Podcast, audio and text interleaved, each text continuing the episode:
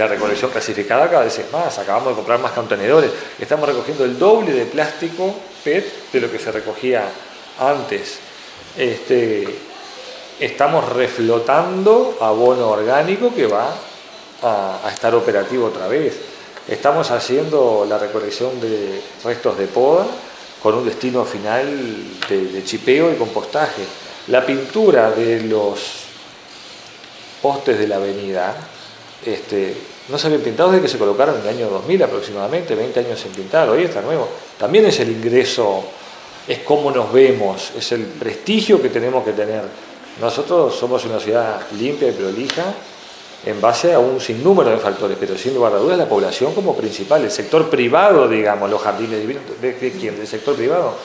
Tenemos que apuntar a dar servicios de mucha calidad, pero si no hay un grupo humano comprometido, capacitado, con las herramientas que tiene que tener.